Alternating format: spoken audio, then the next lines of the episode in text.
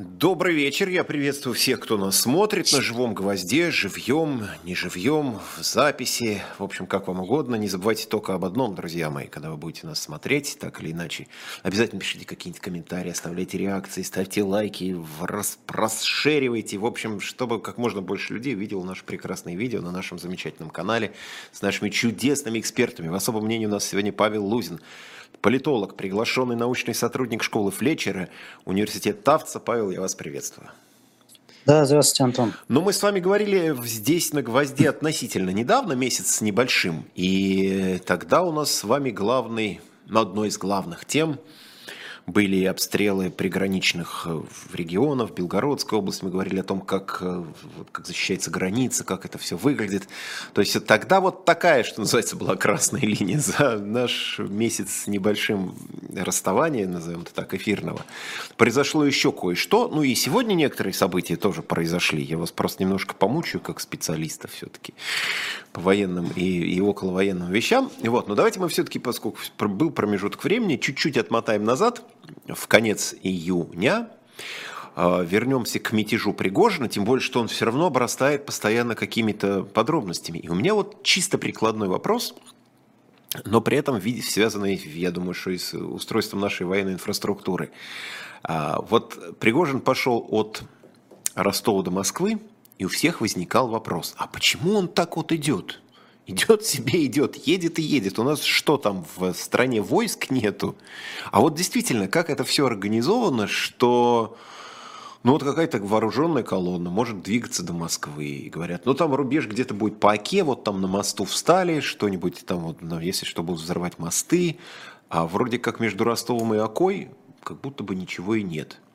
Вот не выдавая военных тайн и не, не подводя нас всех под какую-нибудь нехорошую статью, особенно это нас, москвичей, интересует, а, вот как у нас все устроено и как защититься вообще стране от мятежа? Пригожено или не пригожено?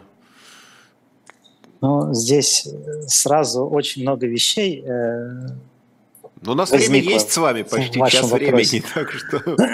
Я боюсь, что я вам удовлетворительных ответов не дам, потому что я тоже склонен больше задаваться вопросами, а пока ответов вменяемых э, я сам сформулировать не могу. Но давайте начнем с того. Сам Пригожин ни на какую Москву не ходил. Он все время находился в Ростове-на-Дону. Э, ходили, э, ходила часть наемников. Судя по всему, под командованием... Уткина. Уткина. Э, который вот где-то фигурировал так полувиртуально он не часто на публике появлялся, и куда-то испарился. То есть где Уткин, мы не знаем, да, все, все, все обсуждают Пригожина, его миллиарды, его там какое-то наградное оружие. Триллионы уже, там уже на триллионы счет ну, пошел, да, уже миллиарды это как-то вчера, вчерашний день уже, не модно. Парики его, все почему-то удивляются, что, оказывается, Вагнер финансировался из бюджета, хотя все было понятно очень, очень давно, много лет. Но э, никто не обсуждает, а где, собственно, военные командиры этого, э, этих наемников. То есть те люди, которые планируют операции, те люди, которые планируют логистику, те люди, которые, э, будучи идеологически мотивированными, э, в общем-то, они же главную опасность для власти представляют, а не сам Пригожин, э, ну, как, как он есть, да, собственной персоной. Но он идеолог, э, а они все-таки люди, которые... Я, я, думаю, что даже, я, я думаю, что даже он не идеолог. Вот Уткин гораздо более идеологически заряженный человек, чем Пригожин. Но это ладно, это все как бы тоже вопросы, да, откуда, куда, какие персонажи делись, потому что, ну, про многих персонажей мы до сих пор не знаем. То вот э, там на сцене появлялись, да, разные э, участники, Э, этой то ли драмы, то ли фарса, э, а потом часть из них до сих пор не вышла на сцену, да, она куда-то ушла в кулисы, на поклонах их нет. Э, ну, там, взять того же Суровикина и так далее. Но это, это, это все ладно, это будем наблюдать, будем изучать. Опять же, пока все эти персонажи висят э, на сайте, на сайте Министерства обороны в своих должностях, э, значит, э, никаких изменений кадровых особо не, не произошло. Значит, что касается войск, ну, основные войска, которые могут противостоять тем, кто движется на Москву, они находятся не в России, да, они находятся на территории Украины. Там пыталась противостоять авиация, да, закончилось все довольно плачевно для э, авиации. Есть э, Росгвардия, которая, несмотря на э, все известные цифры, там, что там то ли 350 тысяч, то ли 400 тысяч человек, но это не все же они вооружены, да, вот э, это же называется Росгвардия, официальное название э, Федеральная служба войск Национальной гвардии. Там есть гражданские чиновники, э, там есть Федеральное государственное унитарное предприятие охрана, да, с более чем 100 тысячами чоповцев, ну, охранников обычно. А, собственно, войска Росгвардии, ну, они размазаны тонким слоем по стране, их там несколько десятков тысяч, их там тоже не сотни тысяч. Вот, поэтому э, Росгвардия мы знаем, да, где была. Чеченские подразделения Росгвардии стояли в пробке на подъезде э, к Ростову-на-Дону. А по словам Золотова, который Кремле э, объявился да, вскоре после э, прекращения мятежа, э, вот они готовились встречать наемников где-то там вот на Оке, в предместьях Москвы. Ну, выглядит все это, конечно, естественно, странно. Опять же, как изменилась риторика, да, Теперь у нас э, на официальном уровне, насколько я видел, читал, декларируется э, активное, успешное подавление мятежа. Ну, кто активно, успешно, где его подавлял, тоже большой вопрос. Значит, э, ну, еще раз, да, основная масса войск, которая способна к действиям на земле, она находится не на территории России. Э, Росгвардия – Э, частично находится ну, не на территории России, а, а остальная масса размазана тонким слоем по всей стране. И чем она занималась, не очень понятно. Но зато по итогам мятежа Росгвардии обещано тяжелое вооружение. Э, чем занималась Федеральная служба безопасности, у которой тоже есть и свои, э, там, пусть небольшие, но войска все же, мы не знаем. То есть их не было. Мы знаем, чем занимались полицейские. Они мужественно э, выполняли план крепость. Да, план крепость заключался в том, что они изолируются в своих э, УВД, ГУВД и так далее, и мужественно держат оборону в этих ГУВД. То есть на самом деле они самоустранились. И оказывается, что план крепости – это официальная инструкция по тому, как э, полицейским надо самоустраняться в условиях как бы, каких-то пертурбаций, да, ну, то есть в любой непонятной себя, ситуации, по сути, да, они в, люб, в, люб, да. в, люб, в любой непонятной ситуации самоустранись.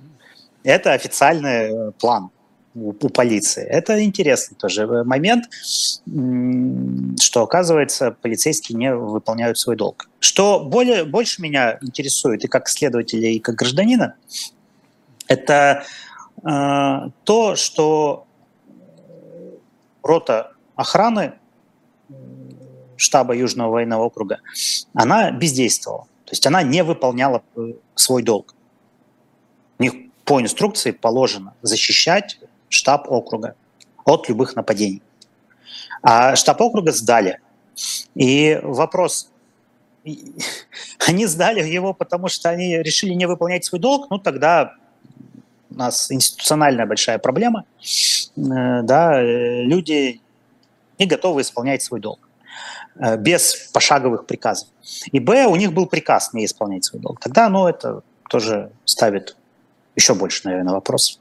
Поэтому Здесь, опять же, видите, э, одни вопросы, одни вопросы. Если их на самом деле все суммировать и свести в два каких-то объяснения, в два э, объяснения, то одно объяснение – это ну, такая своего рода теория заговора, что по большому счету весь этот мятеж э, это была часть каких-то межведомственных разборок, и ему дали состояться.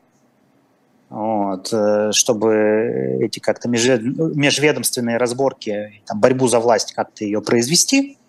Но опять же, у нас нет нормальных, вменяемых и достаточных данных для того, чтобы так утверждать. А вторая объяснительная модель э, – это то, что Россия уже failed state, что институты у нее не работают, что люди элементарно на своих служебных местах не склонны выполнять свой долг служебный, что, в общем-то, да, правоохранительные органы рассасываются мгновенно, э, что, по большому счету, маршем несогласных, э, которые были, да, там у нас в предыдущие десятилетия, надо было просто обзавестись э, несколькими единицами там, переносных зенитно-ракетных комплексов, и можно было тогда не подвергаться преследованию, да, а быть э, респектабельным э, субъектом э, российской политики. Вот. Ну, вот как-то так. Или помните, да, когда у нас дальнобойщики протестовали там в середине да, 2010-х, против, да, против системы Платона, там, да, да, да, да, да. Надо было ПЗРК взять. Надо было с собой взять ПЗРК, и все, у нас бы тогда была бы партия дальнобойщиков, уже в Госдуме бы сидела, скорее всего.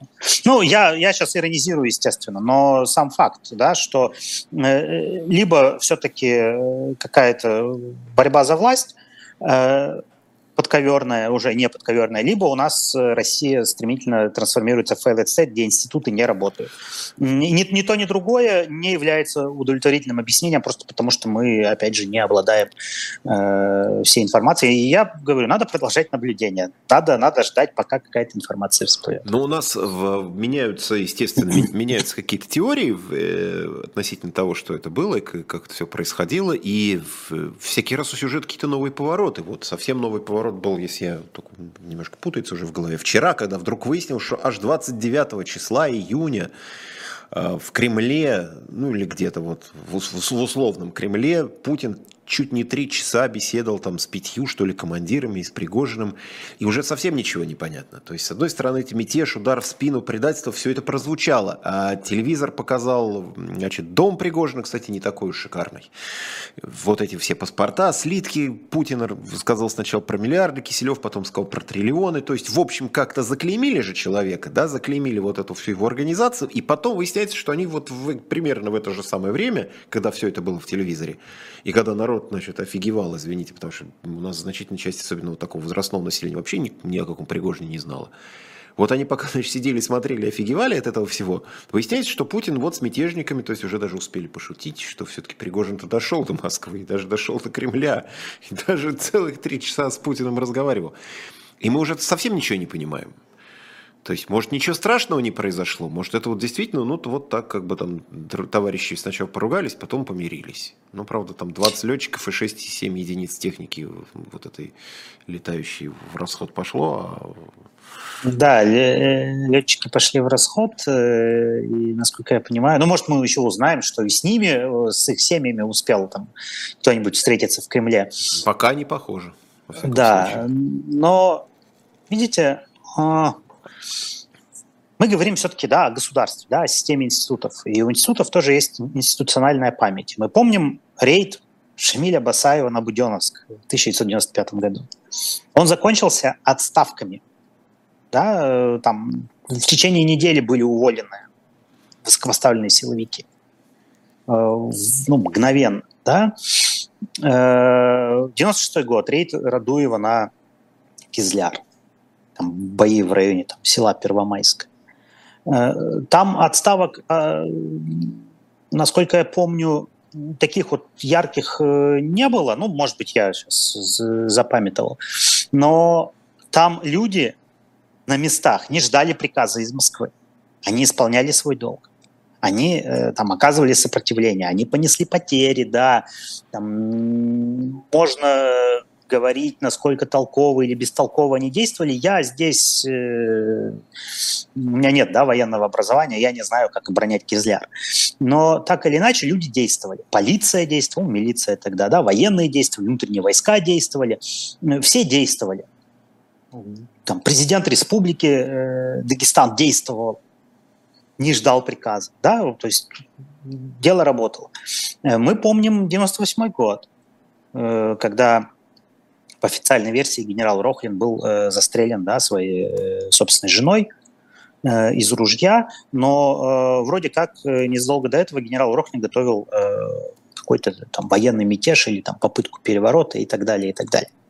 То есть э, мы знаем, что э, вот такие рейды или там попытки мятежей, вне зависимости от того, это какой-то внесистемный персонаж, как Шамиль Басаев, да, или Салман, Салман Ардуев, или это системный персонаж, как генерал Рохлин, они так или иначе, э, ну, а, встречают сопротивление, б, э, они несут наказание, рано или поздно. Но мы не поним... ну, у нас не было в памяти такого, там, я Беслан сейчас не вспоминаю, но там какие-то тоже э, орг-выводы, не для всех, правда, не для всех, но э, были сделаны. А, а здесь мы не видим вообще ничего. Да, уже вот три недели прошло, а, или две, да, никаких выводов э, организационных э, не происходит. Одни слухи, одни какие-то вбросы, э, этого сняли, этого допрашивают, в итоге там вроде как и не сняли, и не допрашивают. Да? То есть очень, очень странная ситуация, которая не характерна для вот, российской власти. То есть, опять же, а что нам это говорит о состоянии российской государственности? все-таки, возвращаясь э, к одной из объяснительных моделей, мы уже failed state или мы еще не failed state, тогда как, э, как объяснить происходящее? Поэтому, да, вот э, все, все, все теряются в догадках, в недоумении. Но, опять же, вот какой вот консенсус есть, вне зависимости от того, кто какие там объяснения предлагает, ну, по крайней мере, то, что я э, там, среди коллег э, наблюдаю, э, консенсус такой, что российская власть, это вот верховная, да, там Путин, там его окружение, не знаю, Совет Безопасности и там, президентская охрана и так далее, они ослаблены сейчас. Потому что выясняется, что можно приказ не выполнять, а даже его лучше не выполнять, свой долг лучше не выполнять, целее будешь. Не надо летать никого бомбить, э, повстанцев каких-нибудь, да, там мятежников и так далее. Зачем? А вдруг собьют? Потом еще это, э, ну как, с женами даже никто не удосужится встретиться. Поэтому вот, вот эта история, да, она именно интересна и ну, ошарашивающе интересна именно своей нетипичностью. Нетипичностью для российской власти, нетипичностью для любой власти и нетипичностью того, что мы знаем о предыдущих состояниях системы да, российской и ее действиях. Но при этом же это просто ну, такая как модель, потому что мы не, мы не знаем, но мы не, мы не думали, что и Пригожин, в общем, куда-то там двинется условно в сторону Москвы. Это так все несколько все-таки было. Но Пригожин, он, э, учитывая, что э, хоть он и э, персонаж, да, абсолютно там подконтрольные в плане того, что деньги-то выделялись из федерального бюджета, значит, они проходили через какое-то ведомство, которое, в общем-то, где, где кураторы Пригожина и находились, э, и, скорее всего, находятся до сих пор. Э, но сам Пригожин, он как бы несколько внесистемный, да, то есть такая опричнина. Ну, для нас это вообще э, известная да, история, все в школе учились. Э, плюс там был такой историк Михаил Гефтер, он э, как раз э, вот э, механизм, опричнин, механизм опричнины считал вообще глубоко укорененным в российской государственности, поэтому мы вот на примере Пригожина видим реализацию этого механизма, да, опричнина, когда человек как бы система делегирует какому-то э, субъекту возможность э, действовать вне этой системы. Просто чтобы обойти бюрократические ограничения, организационные ограничения и так далее, и так далее, и так далее. Э, действовать как бы вне системы, потому что сама система по своим правилам играть не способна.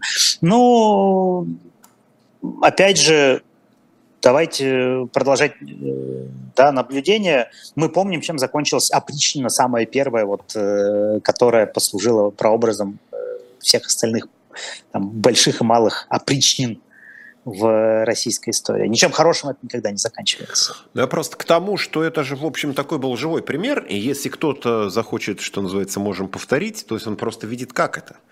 И видит, что это не так сложно, и можно ну, что называется, эти, эти дошли там 200 километров примерно до Москвы было, ну, там по-разному, да, подсчетам. Кто-то может рискнуть дойти до Оки, а кто-то может начать движение просто не от Ростова, а от где-нибудь поближе. Может, в сам, внутри самой Москвы, может, кому-то придет в голову такая шальная мысль, потому что же ну, было полное ощущение действительно, что ну, вот просто идет и идет, да, сбивая по ходу вертолет и даже самолет, и как-то непонятно, может кто-то, хочет кто-то остановить. Вот сами остановились в какой-то момент по какой-то причине рассосалось, но, в общем, само рассосалось. Не потому, что его там вот какая-то сильная рука или какая-то организованная сила остановила. Все, что мы видели, это вот в Ясенево этот несчастный там парень в окружении каких-то нескольких мешков с песком и так далее, который там танк просто не заметит. Это вот огневую точку. Ну, То есть просто же, просто же показали пример каким-то заговорщикам, возможным, потенциальным, что все не так сложно и, и, и все можно решить довольно быстро за один день. Видите, здесь э, очень важный фактор, э, который, ну, опять же, да, мы склонны там, не, не, не всегда принимать во внимание, это именно идеологическая заряженность этих людей. Э, и опять же, нельзя исключать того, что они на самом деле на кураже действовали, да, себя так э, как-то снизу э, произошла такая идейная возгонка в моменте, они пошли, пошли, пошли, а потом некоторое протрезвение произошло, и, в общем-то, сами испугались того, где они оказались. Да? Ну, опять же, нельзя исключать и того, что по большому счету, э, третья так сказать, объяснительная модель, да, э, спонтанность все, все, всего этого, что, в общем-то, Пригожин действовал по принципу «не можешь противостоять возглавь». Mm-hmm. Какие-то идейные процессы в его наемниках, да, среди его наемников там происходили, среди этих там командиров, Уткиных, всяких там Трошевых и так далее. Ну и, в общем-то, ну, чтобы сохранить контроль над ними, он их и повел, собственно, там, на Ростов, а дальше отправил на, Москву, а вось по дороге растянутся, э, подрассосутся, э, энергия спадет. Но, опять же, эта объяснительная модель возвращает нас э, к тому, что а где были все остальные органы власти. Да? То есть Россия, опять же, она в каком состоянии пребывает. Вот. Институциональном. Э, так вот, идеологическая заряженность, идеологическая мотивация.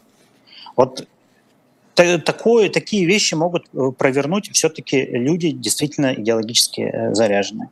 Э, среди, допустим, военных российских такой идеологической заряженности не наблюдается. Из них всю эту идеологическую заряженность выбивали с 1991 года. Вот. Просто просто выбивали, да, там и система отбора и так далее, и так далее – она вся работала на то, чтобы э, офицерский корпус был максимально пассивен, апатичен, э, местами даже циничен. Вот. Э, есть ли у нас какие-то политические силы, которые также идеологически заряжены, как наемники, вот пригожинские, там, вагнеровцы эти. Ну, на, сам, на самом деле, все, кто заряжен идеологически, они все находятся вот в этом же поле, откуда, откуда произрастают эти наемники, откуда произрастает их идеология. То есть это все равно вот этот там нацизм, неонацизм, э, вера в империю, в ее восстановление, это все одни и те же люди. То есть, грубо говоря, следующий мятеж, скорее всего, будут делать те же самые вагнеровцы, может быть, э, просто с другими там нашивками, э, под другими флагами, но если мятеж будет, то мы увидим примерно тех же самых людей, э, марширующих на Москву, потому что ни, ни, никто другой сегодня, вот если анализировать идеологический спектр э, российский, ну, ну, это болото, по большому счету. Ну, то есть должна, вот быть, должна идет. быть какая-то да. идея, которая этих людей поднимет, объединит, потому что ну, вооружение есть, силы условно есть, должен быть кто-то, кто вот мотивированный, заряженный, соберет вокруг себя единомышленников в достаточном количестве, и они решат, вот разработав план, двигаться, и в этом случае это будет иметь какие-то шансы на успех, иначе вот такая вот какая-то непонятная. Ну да, только, только ну, надо понимать, что люди, которые не боятся убивать, э, любят убивать, а наемники вагнеровские – это как раз вот такая публика, э, они же еще не боятся умирать. И то есть, ну, это такое ультранасилие, которая тоже на самом деле не, не, не свидетельствует э, о том, что российское государство, российская государственность э, движутся э, в каком-то хоть хоть какой-то частью движутся в каком-то конструктивном направлении, и что есть вообще какие-то оптимистичные сценарии из, из того, что уже произошло за эти полтора года. А, смотрите, миф это или не миф, когда говорят, и может быть как раз то, о чем мы с вами вот сейчас предыдущие несколько минут говорили, может быть, в это, это как раз основа мифа.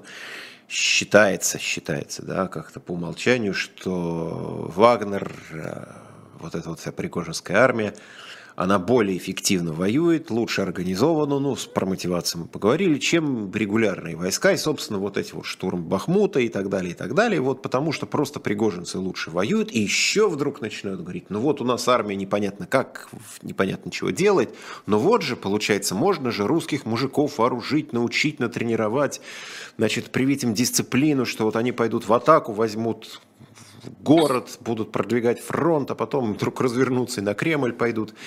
И это все-таки миф, вот с точки зрения организации, оснащения, мотивации, дисциплины, вот такая боеспособность в Пригожинской армии, или это, или не миф? Ну, тут э, двоякий ответ, да и нет. То есть э, то, что они могут действовать вне системы именно формальной, организационной да, системы вооруженных сил, э, это дает им некоторую эффективность при наличии мотивации. Э, почему? Потому что вот каждая группа этих наемников на поле боя может действовать автономно и самостоятельно принимать решения. Э, с чем в российской армии регулярные большие проблемы.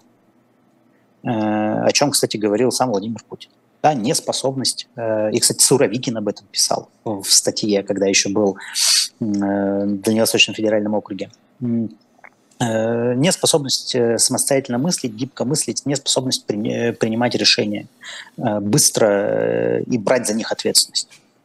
А эти в силу своей, я правильно говорю, в силу своей мотивированности, индоктринированности, они способны к такому э, самостоятельному принятию решений, потому что ну, у них есть э, э, идея, есть э, заряд, да, запал, э, они действуют.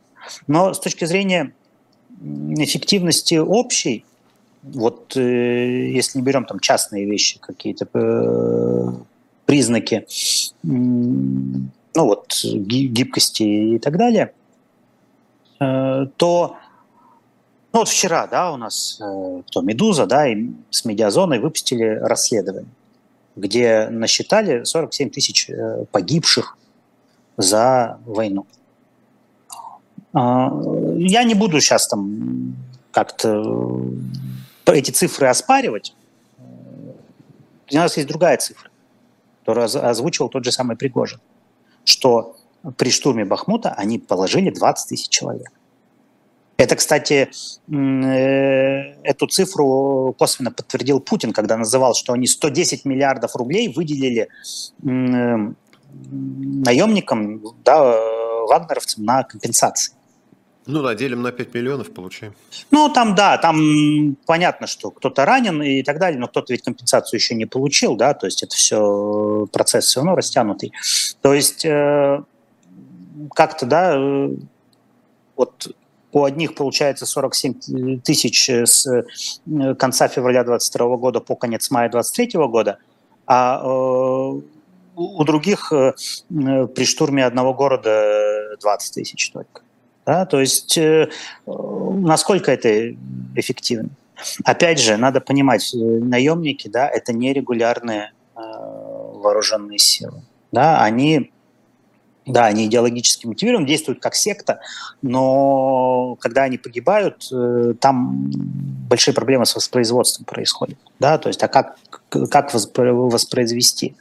Вот там убили командира, который, там, не знаю, поднимал э, людей э, на какой-нибудь мясной штурм. А, он, а новый не такой харизматичный. А новый не такой харизматичный. У него два выхода. Либо ультранасилие – по отношению к, да, к своим вот, э, собратьям по разуму э, и по оружию, э, либо, либо он сразу теряет э, эффективность. То есть это все равно, это все равно нерегулярные э, вооруженные силы. И, а государство, оно, конечно, может опираться на нерегулярные вооруженные силы, но тогда и государство теряет свою регулярность. И опять же мы тогда возвращаемся к вопросу, failed state, Россия да. failed state или не failed state. Потому что с точки зрения там, 16 века или там, 17 века Россия вполне себе э, адекватное государство. Но для 16 для 17 века. А с точки зрения там 19-20 веков э, Россия неадекватна. Ну, да? Павел, не зря же Зорькин да. тогда приносил карту 17 века Путину. Ну, в общем, вот Но... значит совпадает. И как, какие карты, такой век, видимо. Вот тогда, тогда все да, на свои места становятся. Про Просто э, если государство, э, так скажем, вот в то состояние трансформируется, то и общественные отношения трансформируются, то, ну, неизбежно, да, или как-то будет какой-то клэш, столкновение Э, деградируют, упрощаются туда же.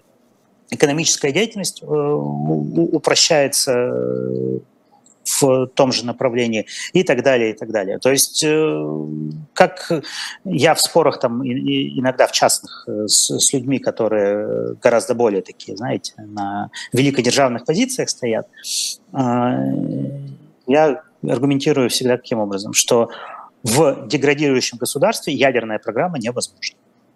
Вот э, вы либо вот поддерживаете и одобряете то, что происходит, но тогда вы э, свой фетиш в виде ядерной бомбы потеряете просто. Э, просто естественным порядком. Либо вы все-таки э, веруете, что ну, вот эти люди склонны веровать там, в тезис о том, что кто-то принял Россию с Сахой, а оставил с атомной, атомной бомбой, бомбой, ну, да, понятно, да, да. да, про Сталина. Ну, тогда, тогда вы должны э, противиться тому, что происходит сейчас с Россией и то, что делает Россия. Потому что на, на самом деле то, что делает российская власть и в рамках этой войны, это э, разрушает э, ту идею великой державности, э, которой одержимо немалое количество наших сограждан. Мы сейчас на секундочку прервемся, я напомню как раз самое время, а, что у нас имеется? Shop.diletant.media, это наш прекрасный магазин с огромным количеством всякой замечательной литературы, которую вы можете позволить себе купить, подарить кому-нибудь, для, для, не знаю, для близких, для друзей. Там сегодня как раз мы вспоминали, там 16-17 век, но там есть, что называется, у нас в магазине поглубже история. Искусство Европы первого-четвертого веков. Вот представьте себе книжка, но там вообще несколько, несколько у нас альбомов, несколько наборов, что называется, там искусство Италии, Франции, Венеции. Я бы назвал бы это весь набор искусства стран НАТО средних веков, но но он называется по-другому. Ну и вот совсем уже раннее искусство НАТО, это первый, четвертый век, ну, в общем, искусство Европы, просто действительно посмотрите, и это и полистать приятно, и почитать, и для интеллектуального развития. Но опять же, еще раз говорю, кому-то просто подарить человеку или людям, которые этим интересуются, книга все-таки остается еще, может быть, не лучшим, но достойным и хорошим подарком. Так что shop.diletant.media, заходите, посмотрите. Ну и опять же, приобретая там хорошие, полезные для себя вещи, вы поддерживаете и нашу работу, и нам становится становится приятнее трудиться. Чего уж тут скрывать. А мы продолжаем с Павлом Лузиным наш разговор. И я вас хотел немножко помучить вот всякой там военной техникой, производством, производственными планами, потому что у нас, с одной стороны, сейчас в Вильнюсе заседает НАТО, и э, только начали заседать, а уже Украина получает подарки. А, аналог э, вот этого, значит, этой вот английской, английской ракеты Storm Shadow, которая уже летает над нашими просторами, но фактически ее клон или там ее брат-близнец, французская ракета Скальп, Значит, французы сказали, что в районе 50 штук, тут сейчас, как они говорят, будет поставлено тоже Украине, плюс еще некоторое количество Патриот, Брэдли, Мардер, вот это вот, вот еще какая-то вот вся эта вещь пойдет, значит, украинцам. И, с другой стороны, министр обороны Шойгу вот буквально перед нашим с вами эфиром отчитался об огромных потерях Украины и при этом, значит, выдал некоторую цифирь, на которой я хотел остановиться поподробнее. Тем более, что где-то с месяц назад мы с вами пытались проанализировать возможности нашего военно-промышленного комплекса. Вот я вам сейчас процитирую. Уралвагонзавод, говорит Шойгу, нарастил поставки и капитальный ремонт танков Т-72 и Т-90 в 3,6 раза, а КАМАЗ поставки автомобилей в 17,6 раза увеличил. В 17,6. То есть не 1,76, а 17,6. Значит, танки в 3,6. А поставки БМП выросли в 2,1 раза. БТР-82А в 4 раза. Тигр-М в 2 раза. Ну и, соответственно, чуть ранее, это уже не со слов Шойгу, а просто там по информагентствам проходило, значит, сообщение, что Россия вдвое нарастила выпуск истребителей Су-34, Су-35 для нужд СВО. Это Ростех отчитывался. Если надо будет какие-то, по ходу, цифры напомнить, я напомню. У меня тут табличка. Значит, а, в разы, а что касается КАМАЗа, прямо на порядок, ну, если верить, а мы же не можем не верить министру обороны, то есть это что такое? Это прорыв в нашем военном, военно-промышленном комплексе. Это промышленность перестроилась на военный лад. Или, или это как выпуск в автомобиле «Москвич», который на самом деле китайский автомобиль с российскими шильдиками. И а, авто... вот, вот это интересно. Э, То есть в разы все, не на проценты, в разы. В разы, в разы в сравнении с чем? В разы в сравнении с каким месяцем, с каким кварталом, с каким годом. Потому что э, вот э, с КАМАЗами ну, не готов э, говорить про КАМАЗы. У меня тут тем более кто-то на газонокосилке приехал. Э, надеюсь, не сильно мешает. Нет, нет это вам, вам мешает, вот. нам, не, к нам не доходит. Нет, вы, на себя глав, при... главное, что, что, Экранируете что вам не доходит. все, да, впитываете в себя, да. Значит, э, а у нас сегодня какой? У нас сегодня вторник. Ага. Э, значит, э, КАМАЗы – это КАМАЗы, да, там надо смотреть общее производство завода. То есть э, там же есть гражданское производство, есть цех, который там в отдельно ООО выведен, который, собственно говоря, снабжает Министерство обороны надо смотреть, за счет чего они это, это сделали. Потому что если они нарастили там э, в, насколько вы говорили, 10 раз? В 17,6. В 17,6. Это значит, что э, Ярославский э, завод, который двигатели дизельные производит для этого КАМАЗа, должен за соответствующее количество раз э, э произвести э, двигателей. Но мы об этом как-то не слышали. И вся цепочка должна нарастить производство. Если этого не происходит, значит, они либо мухлюют э, со статистикой, либо у них какой-то там разовый был трудовой подвиг за счет запасов, сделанных э, на будущее, наперед. Но дальше это, это, этот подвиг э, не повторим. По танкам. По танкам то, что э, Шойгу говорит там в 3,6 раза – он пытается натянуть как раз э, сову на глобус, он пытается э, вот привести э, то производство, которое есть, к, к тому, что заявил Путин. Да? Путин заявил 600 танков в год. Это и построенные, и модернизированные, и откапиталенные. Да? Ну вот, э, учитывая, что до этого Уралвагонзавод э, в год производил и модернизировал где-то там 160-180 танков, ну вот в 3,6 раза, ну вот где-то вот там. 600 и будет 60. примерно. Ну, примерно, да. Так. Э, не будем тут сейчас придираться к долям, э, ну, примерно так и будет. Другое дело, другое дело, что э, вот та модернизация, которую Уралгомзавод делал там, с танками Т-72, Т-80 в 2010-е годы, э, там, э, ну, там полностью танки перебирались, э, их брали с хранения, их разбирали, перебирали, им меняли электронную начинку полностью, ставили туда французские тепловизоры, бортовые компьютеры, радиостанции и так далее. И это там, гироскопы новые ставили. Почему? Потому что пушка стабилизируется, там, гироскопы работают. Это, это, это все ставили вопрос, а откуда у них сейчас э, материалы комплектующие? У них нет французских сейчас тепловизоров. У них есть э, тепловизор «Сосна-У», белорусская, производимая по лицензии на Вологодском оптико-механическом заводе, но там матрица-то тоже импортная. И она э, тоже сосна У была изначально на матрицах там, импортированных из Франции и там, э, из, из развитых стран. Э, что они сейчас делают, не очень понятно. Ведь танк откапиталить можно по-разному, да, можно его действительно там модернизировать, э, там, обновить, переоборудовать и так далее. А можно просто, там, не знаю, прогнать масло через э, трансмиссию и подкрасить э, ржавчину, закрасить и, в общем-то, фары там разбитые поменять и сказать, что у нас э, у танка пошла модернизация, капитальный ремонт, и мы его отправляем, да, это как бы разница будет большая, то есть количество не означает качество. Э, собственно, увеличение производства с нуля танков особо, особо не видно. Особо не видно. Главный производитель российских танков с нуля – это Индия. То есть э, вот у них большой завод, они там Т-90 для своих нужд производили там в количестве 100-120 в год.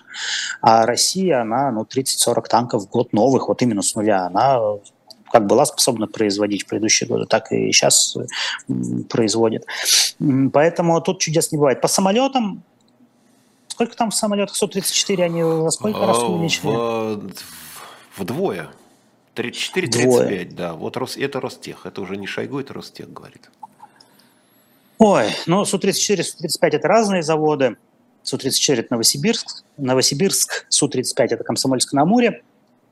А у Новосибирска была проблема. Они э, в год Су-34, когда у них был большой заказ в 2010-е годы, они в год их э, делали там, ну, порядка 12 штук. А потом в 2020 году заказ закончился. И стал вопрос в том, что вообще завод закрыть.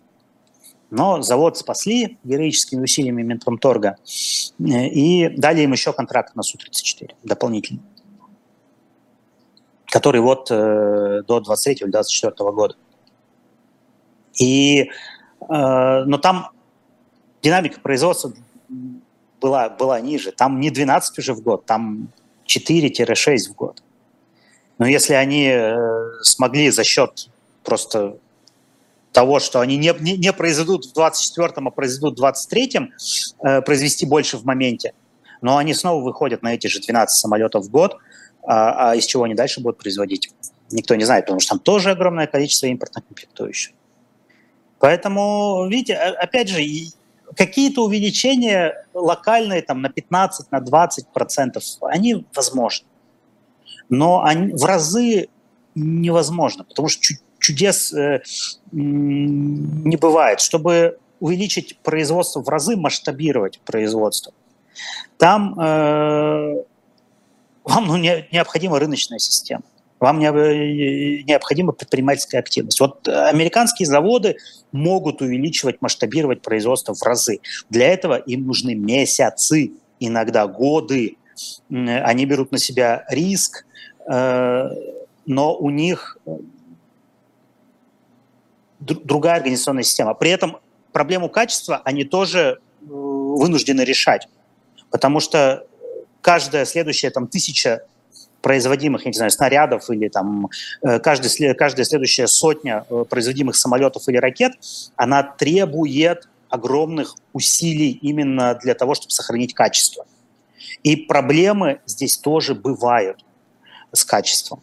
И в разных э, от, от, от, отраслях военного производства. В России мы же видим, как происходит управление. Управление происходит в ручном режиме чиновниками. У нас какое-нибудь совещание у Мишустина или у Путина по военному производству, ну там, если пригласят кого-то из э, ВПК непосредственно там заводов, так скажем, э, ну хорошо, так в основном сидят чиновники. Медведев-то он ездит, э, то снаряды там смотрит, как производят, то танки смотрит, как производят, то еще что. Э, он там тоже окружен чиновниками, и они там э, раздают указания, пинки и подзатыльники для того, чтобы это все работало. Но когда такая зарегулированность, э, когда э, у нас военным производством занимается военно-промышленная коллегия, э, там есть комиссия при военно-промышленной коллегии, есть Минпромторг отдельная. 4 июля вот недавно, да, проходило межведомственное совещание Минобороны и Минпромторга отдельно, без Медведева, без всяких там военно-промышленных коллегий, и тоже занимались военным производством. Э, у Мишустина отдельный там э, координационный совет э, по снабжению вооруженных сил, и тоже занимается военным производством. И это одни чиновники, да, то есть здесь я не верю в чудеса. Я не верю в чудеса. Э, понятно, что декларации у них э, пошли очень такие победные. То есть еще в апреле, в марте, там, февраль, март, апрель они на всех уровнях, э, чиновники, угрожают друг другу уголовными делами за срыв оборонзаказа, э, за некачественную, за поставки некачественной продукции, а вот где-то с начала июня они все оптимистично начинают говорить, там, у Мишустина там производство чего-то, я уж не помню чего, у него там как-то вот все абстрактно всегда. В два раза выросло, у Шойгу, видите, в три и шесть десятых раза по танкам, в 17 раз по грузовикам. Э, у э, Медведева там тоже в разы что-то выросло. И они как-то все, э, как по команде, сменили пластинку. Ну, пока, пока непонятно. Статистика Росстата, естественно, там военное производство скрыто в отраслевой разбивки. Э, но так или иначе что-то можно понять. Там, там, там не видно никаких чудес. Там не видно никаких чудес. Мы не видим никаких увеличений, знаете, кратных увеличений э, рабочей силы. Ну, а, а кто, кто это все будет производить? Если у нас э, Чемизов я, по-моему, вам в прошлую нашу встречу это рассказывал, э, когда говорил про ебеду Ростеха, да, да, что да, она да. у них упала, э, что они за 22 э, год набрали 30 тысяч сотрудников во весь Ростех, всю госкорпорацию. Ну, там, пардон, там всего в госкорпорации было 600 тысяч сотрудников. 30 тысяч – это там 5, 5% э, э, от численности. Если они даже никого не уволили за 22 год, а только набрали 30 тысяч сверху, ну, увеличение на 5% рабочей силы не может дать увеличение производства в разы. Ну, просто не может. Так нет, нет таких э, Тогда у нас, получается, немножко в другом свете может выглядеть другая статистика. Вот как раз эти все западные поставки натовские ну, там говорят, ну, там, ну, что такое, 40, там, 40 бронемашин, 60 бронемашин, сколько, 30 танков, получается, это, в общем, все равно существенные тогда. Коль скоро наш... это, это, это, это существенно, но э, это, это как раз и показывает, мы же можем на, на сравнении работать. Да? Если вы не понимаете, э, как э, работает российская промышленность, а мы действительно это практически там, с 22 года очень плохо понимаем, а, а учитывая, что закрытие отраслевой статистики началось еще в 2015 году, то э, понятно, что ну, очень, очень сложно работать, очень сложно работать. Но у нас есть э, западный ВПК. Западный ВПК, э, по которому у нас есть гораздо больше информации, и мы знаем две вещи.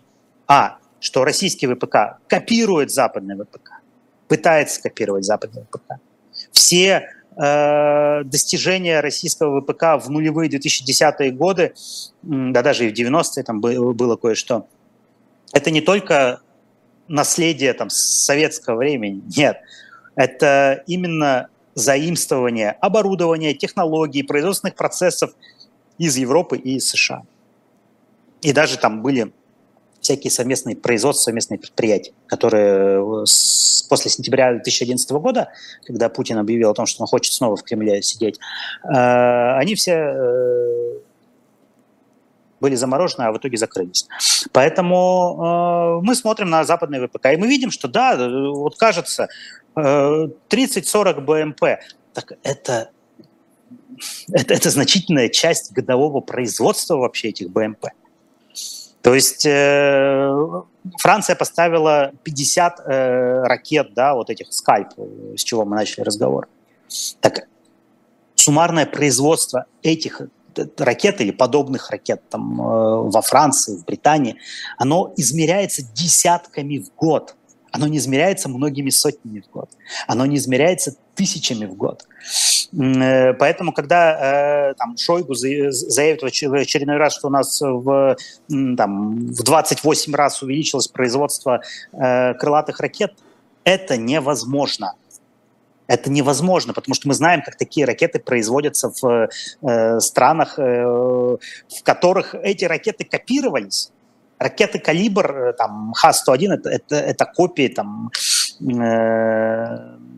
томагавков и ракет воздушного базирования американских. Так или иначе, это копии. И, мы, и, и, также мы знаем, кроме там, данных о производстве в США, в Европе, мы также знаем то, что производительность труда в России, в российском ВПК, от 6 до 11 раз ниже, чем производительность труда, э, ну, допустим, в американском ВПК, э, поскольку я по нему-то считал эту производительность. По Европе я с цифрами э, производительности не, не, не буду сейчас говорить, потому что я не знаю по, по, по Европе. Так вот, от 6 до 11 раз ниже – Какими чудесами можно увеличить эту производительность? Интенсивность труда. Можно отменить э, выходные, отпуска. На некоторых заводах, кстати, это произошло. Можно отменить э, праздники. Э, но можно увеличить рабочую смену с 8 до 12 часов. Но в конечном итоге это все э, приведет к каким-то трудовым подвигам в моменте, но в долгосрочной перспективе это приведет к снижению и количества производства, и качества производства. Это неизбежно. Ну, собственно, как мы уже... Вы, вывод, вывод, вывод такой, что э, чудес не бывает, что российская власть, она э, любит э, преувеличивать свои достижения, ей это жизненно необходимо. Э, ей, ну, тут тут не, не просто пропаганда какая-то, тут попытка еще ведь и Запад склонить э, к большей гибкости. А Запад-то не склоняется никак а это пугает российскую власть. Вот. Э, но в общем, э, чудес не бывает. Э, ситуация в российской военной промышленности не будет улучшаться. Она скорее будет ухудшаться. Российский ВПК продолжит свою деградацию. Даже если в моменте какие-то трудовые подвиги отдельные коллективы заводские будут совершать, в долгосрочной перспективе все эти подвиги, э, они вредят производству. Об этом, кстати, говорил и Чемизов в 2022 году, и Обносов, э, это корпорация статическое ракетное вооружение, говорил, и э, президент э, Объединенной судостроительной корпорации, забыл, забыл забыл фамилию, вылетел просто сейчас из головы. В общем, они все об этом говорили. Авралы вредны.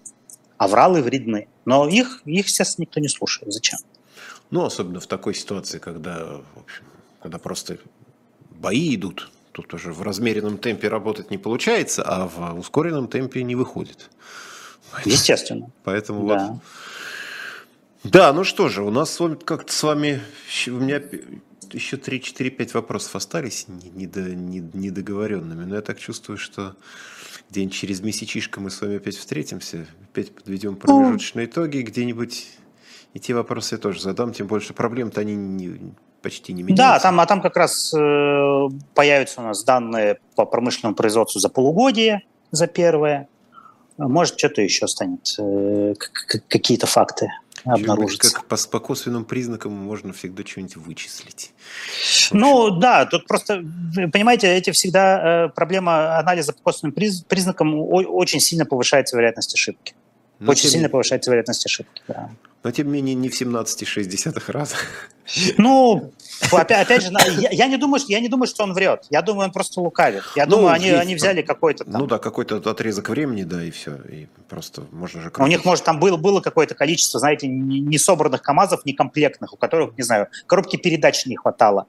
Вот. А в моменте они получили партию там этих э, деталей, э, и все КАМАЗы доукомплектовали. Ну, вот получилось, был, 10 стало 176, да. получился да, да, да, да, да, ну, да, примерно. Да, да. Примерно так и есть. Павел Лузин, политолог, приглашенный научный сотрудник школы Флетчера, Институт Тавца, был у нас с вами в особом мнении. Спасибо всем, кто нас смотрел. Павлу спасибо отдельное, большое, огромное, с надеждой на скорую встречу. Ну а вы, друзья, как всегда, ставите лайки, пишите комментарии, распространяйте и так далее. В общем, вы все прекрасно знаете и без меня. Спасибо, счастливо, до новых встреч. Всего доброго. Счастливо. Спасибо.